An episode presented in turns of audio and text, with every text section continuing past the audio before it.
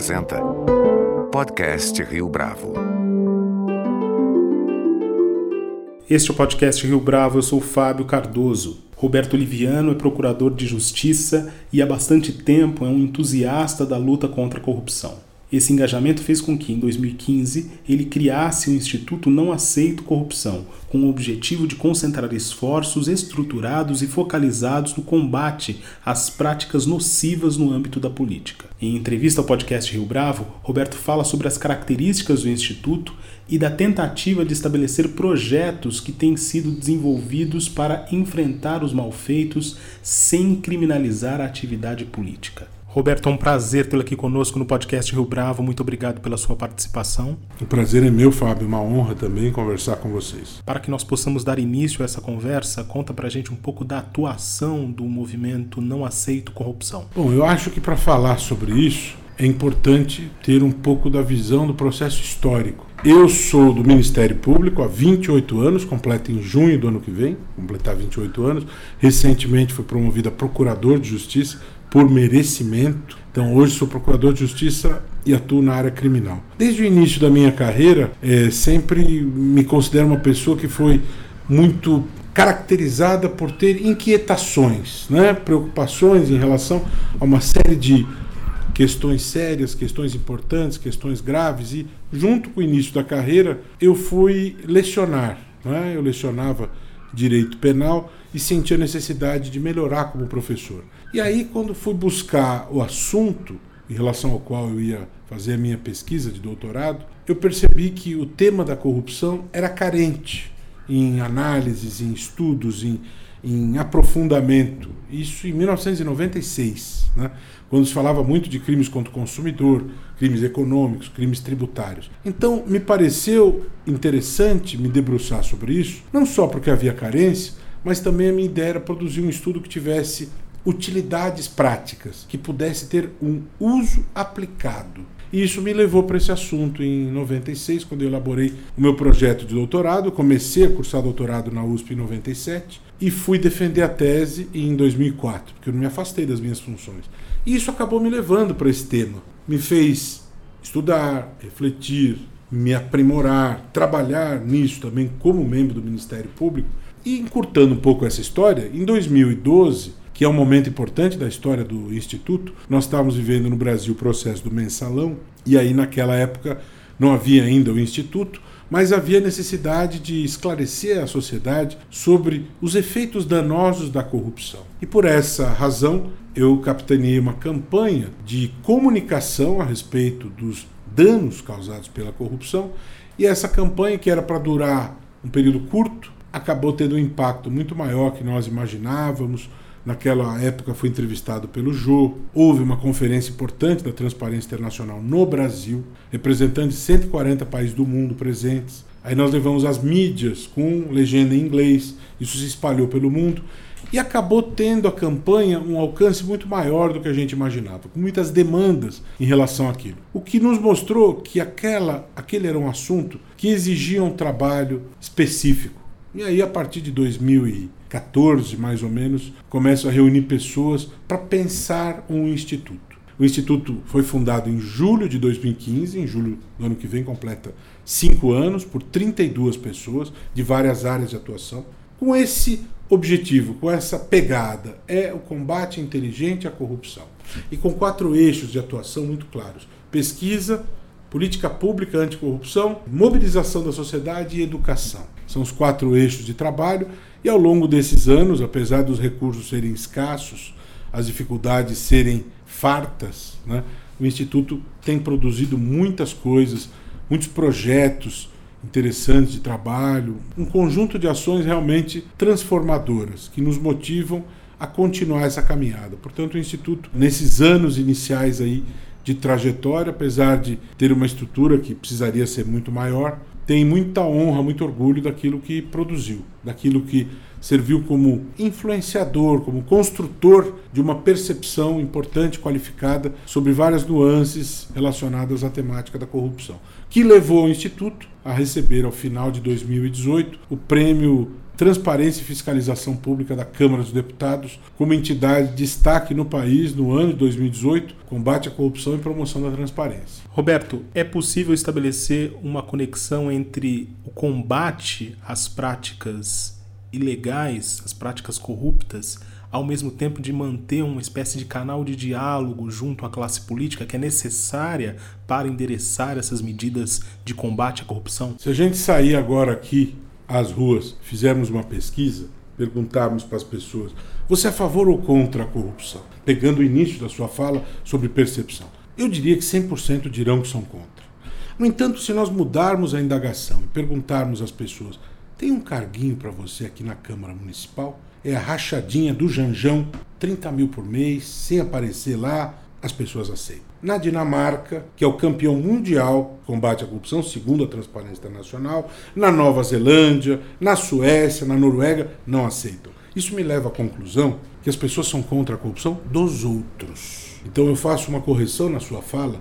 As pessoas elas têm uma percepção em relação a esse tema, mas quando elas se tornam beneficiárias da corrupção, as coisas mudam de figura. E esse é um problema. Né? Eu diria a você que se nós tivéssemos que trabalhar as leis, nós precisamos revogar uma lei que melhoraria muito a situação brasileira. É a lei de Gerson. Se a lei de Gerson fosse revogada, nós teríamos uma situação muito melhor. As pessoas, infelizmente, aqui gostam de levar vantagem em todo tipo de situação em que há esta oportunidade. A questão ética é uma questão complicada. As pessoas educam os filhos para serem os mais espertões e não os mais íntegros. Então você está construindo novas gerações de pessoas que competem, que querem prevalecer pela esperteza superior aos demais. E isso se torna complicado. Em relação aos políticos que você falou, de fato, nós temos, digamos, um grau de percepção em relação aos desvios da política que vem melhorando. Né? Nós estamos longe do ideal, o Brasil não é um país que se caracteriza por um povo reivindicador. Um exemplo muito bom disso é a questão da mudança do sistema monárquico para o sistema republicano. O, e a diferença é que a escolha dos líderes se dá pelo voto, mas no Brasil é diferente. Os dois primeiros presidentes não foram eleitos. Eles chegaram ao poder via golpe. Eles chegaram ao poder como é, biônicos. Né? Então você não vê essa característica marcante das pessoas lutarem pelos direitos, reivindicarem. As pessoas estão indo às ruas? Estão.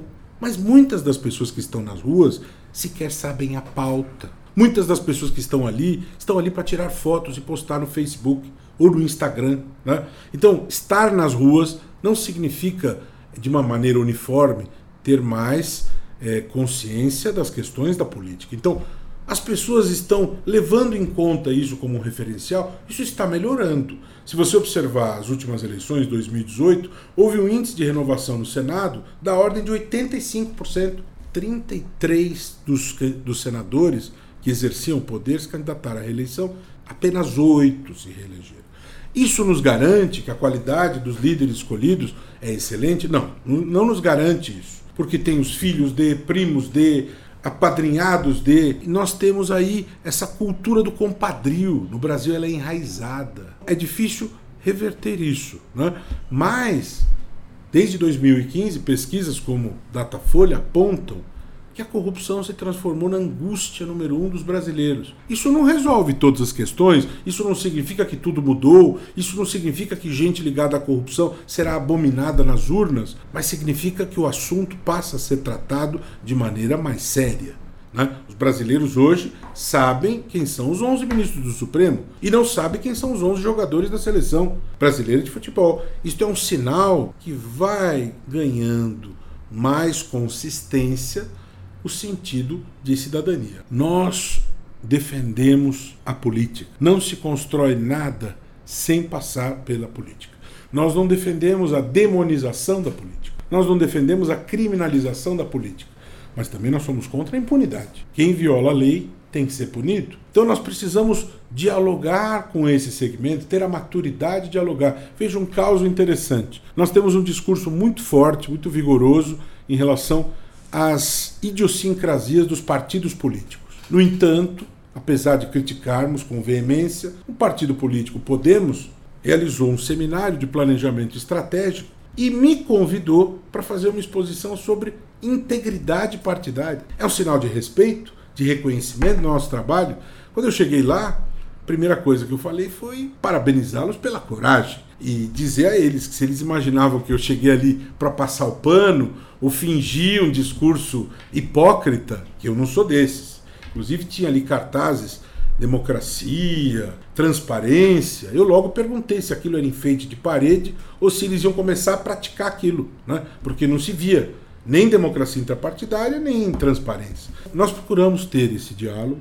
Às vezes é necessário tocar em pontos como nós estivemos segunda-feira no Supremo defendendo as candidaturas independentes. Os partidos quase todos são contra, por motivos óbvios. Se fôssemos, inclusive, encontrar um denominador comum dos discursos dos partidos, denominaria, eu diria, uma frase: tem que manter isso aí.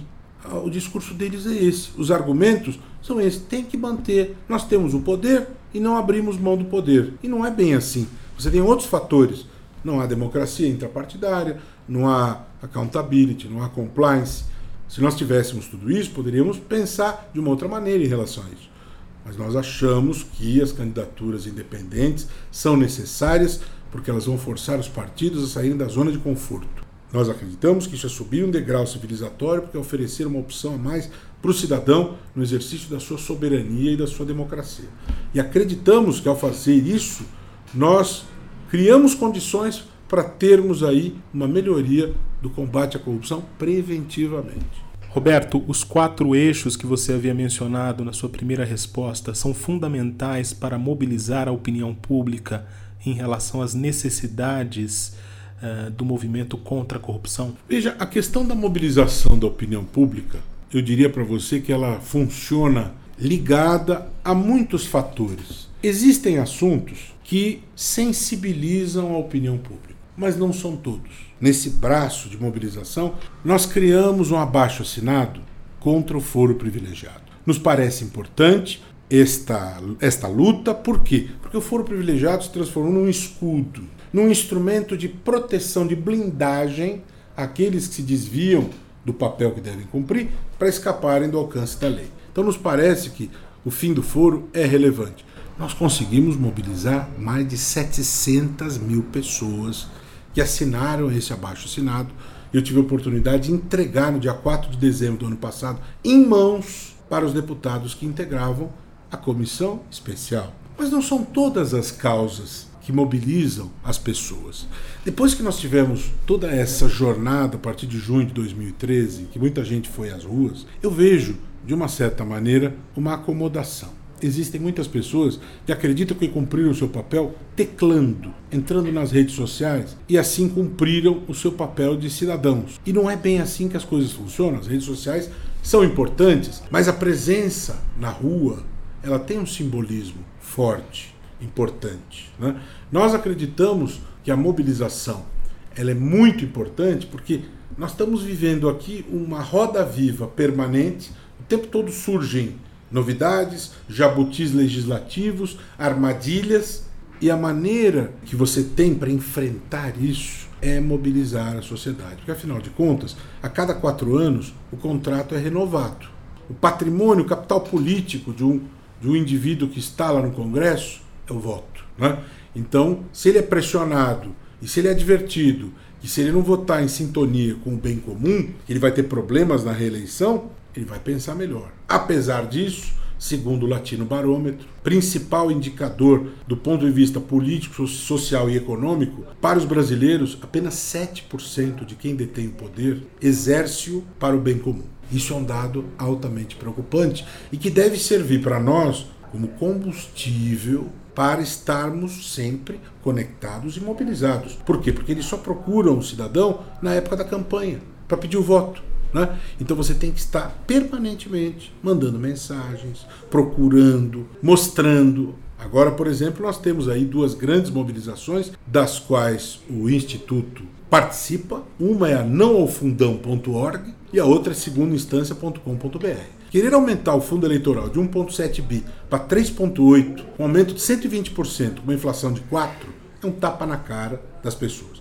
Especialmente lembrando que esse dinheiro ele é destinado pelos coronéis, donos dos partidos, sem explicitar critérios de destinação e destinando 10 vezes mais dinheiro para candidatos à reeleição, com comissões provisórias que duram oito anos.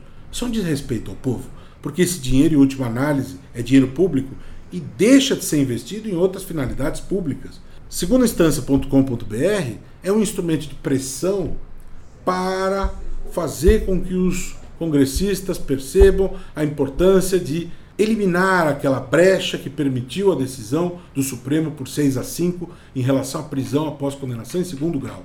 Em todo o planeta, os países ocidentais democráticos prendem após condenação em primeiro ou segundo grau. Não existe quádruplo grau. Quádruplo grau é pacto macabro com a impunidade. Não tem outro nome. Você estabelecer uma interpretação de que um processo vai levar 12, 15, 18, 20 anos para ter efetividade é querer que não funcione. A Constituição, no artigo 5, inciso 57, ela fala de culpabilidade. Ela não fala de prisão. E veja, brecha faz parte do jogo. O direito é uma ciência de natureza interpretativa, diferente da medicina, da biologia ou da engenharia, em que você, através da observação de fenômenos empíricos que se repetem, você chega a conclusões e produz conhecimento. No direito é com interpretação. Então é do jogo. Ter interpretações distintas faz parte. Só que eu penso o seguinte: esse exercício interpretativo não pode ser feito do alto de uma torre de marfim isolado da realidade. Você não pode interpretar a lei com frieza sem observar as consequências concretas da lei. Eu sou promotor e recebo um caso que pode gerar a decretação da falência de uma empresa com 100 mil funcionários. Não posso examinar com frieza o texto da lei sem verificar o significado social da decretação da quebra. Não há como, né, nos tempos de hoje, você decidir com frieza sem observar isso. Um caso recente é essa questão do juiz de garantia instituída aí no pacote anticrime colocada na Câmara em relação a essa discussão. O juiz de garantia, ele pode ser uma coisa maravilhosa em Vaduz, capital de Liechtenstein. Pode ser maravilhosa em La Valette, em Malta. Aqui é o país da impunidade. É um país em que você tem 40% das comarcas com um único juiz. Então, essa questão de cindir as competências, um juiz julga a parte cautelar e outro vai colher a prova. O que, que é isso? Aqui não tem condição. No Amazonas, é, você tem gente se deslocando de canoa. As comarcas do Mato Grosso têm comarcas que dis têm distância de 100 quilômetros ou 200 quilômetros uma da outra. Isso é, é uma deliberação totalmente desfocada da realidade. Então, isso que eu atento. Quando os ministros como Barroso, Alexandre de Moraes, que apresentaram votos primorosos no sentido de que se prenda após primeiro ou segundo grau, as interpretações que eles deram são interpretações calcadas na realidade. Você não pode simplesmente interpretar a lei de maneira fria, distante, sem olhar para as circunstâncias. Já disse Ortega y Gasset, o homem é o homem e suas circunstâncias. Roberto, como é que o Controla Brasil se encaixa em relação às iniciativas do Instituto Não Aceito Corrupção? O projeto Controla Brasil, ele nasce de uma percepção que nós temos da gravidade, da seriedade da corrupção a nível municipal. Aliás, é um projeto que, a nosso ver, ele pode adquirir um relevo importante no ano que vem, porque é um ano em que nós teremos novamente escolhas de quase 60 mil vereadores e mais de 5.500 prefeitos. Então, diante dessa preocupação, dessa prioridade, nós nos associamos a um grupo de pesquisadores da USP de Ribeirão Preto, da área de Ciências Contábeis e Administração, um grupo de pesquisa dentro da FEA e mais alguns auditores que entendem de controle interno. E a nossa ideia qual é? A nossa ideia é contribuir para a aceleração das controladorias nos municípios. Nós tínhamos essa percepção de que o, número de controladorias é baixo, o controle interno é ruim. Então, na primeira etapa do projeto, nós construímos um questionário que nós mandamos para os 1.037 municípios a partir de 20 mil habitantes, e já no primeiro momento tivemos uma, uma notícia que nos entristeceu muito, uma percepção que nos entristeceu muito. Apesar da lei de acesso à informação caminhar para oito anos de vigência, apenas 32% dos municípios respondeu ao questionamento ao qual eles tinham obrigação de responder. Em segundo lugar, só 24% dos municípios têm as quatro macrofunções do controle interno, o que é altamente preocupante. Então, a primeira etapa é de diagnóstico. O que, que vai acontecer daqui para frente? Nós vamos construir uma dinâmica de trabalho no sentido de oferecer aos municípios o suporte, o treinamento, a ajuda para que eles implantem as controladorias, porque no Brasil elas não são obrigatórias. Nós temos uma PEC, a PEC 45 de 2009, que eu sinceramente, com muito pragmatismo, acredito que a, a probabilidade dela ser aprovada não existe. Então, toda iniciativa que puder ser tomada para contribuir para que esse processo avance, penso que é importante. Se veja aqui no estado de São Paulo, para ficar na nossa realidade, dois municípios ricos, desenvolvidos, relevantes. Santo André, grande ABC, área de muito de muita importância social, econômica e política, em que um prefeito foi morto por motivos ligados à corrupção, Celso Daniel, não tem controladoria. Ribeirão Preto, a prefeita Darcy Veras está presa por corrupção, um dos municípios mais ricos do estado. Não tem controladoria. E é inquestionável em todo mundo, qualquer organização pública ou privada, o padrão, o nível de fraude e corrupção diminui quando você estabelece organismos que façam controle interno.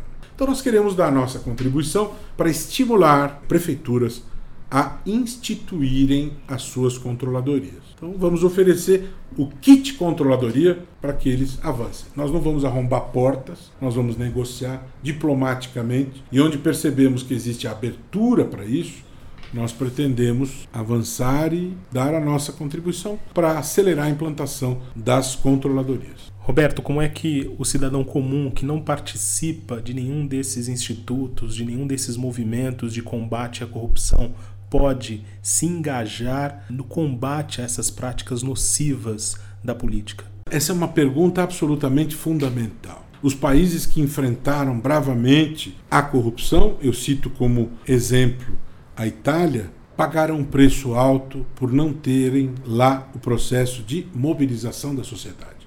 Lá a Operação Mãos Limpas responsabilizou muita gente poderosa. A sociedade esteve em posição de letargia em razão disso, o corpo político reagiu e fez leis que impediu o sistema de justiça a agir. Eu falo isso porque eu considero de importância capital o envolvimento da sociedade nesta luta. Por exemplo, depois das 10 medidas contra a corrupção, que foram tristemente esmagadas na noite de 29 de novembro de 2016, enquanto o país estava de luto pela tragédia da Chapecoense, onde na calada da noite os deputados destruíram aquele projeto de iniciativa popular. A Transparência Internacional e a Fundação Getúlio Vargas, ouvindo muitos organismos, inclusive o Instituto Não Aceito Corrupção, preparou o maior plano anticorrupção já feito no mundo, com 70 proposições organizadas em 12 eixos temáticos.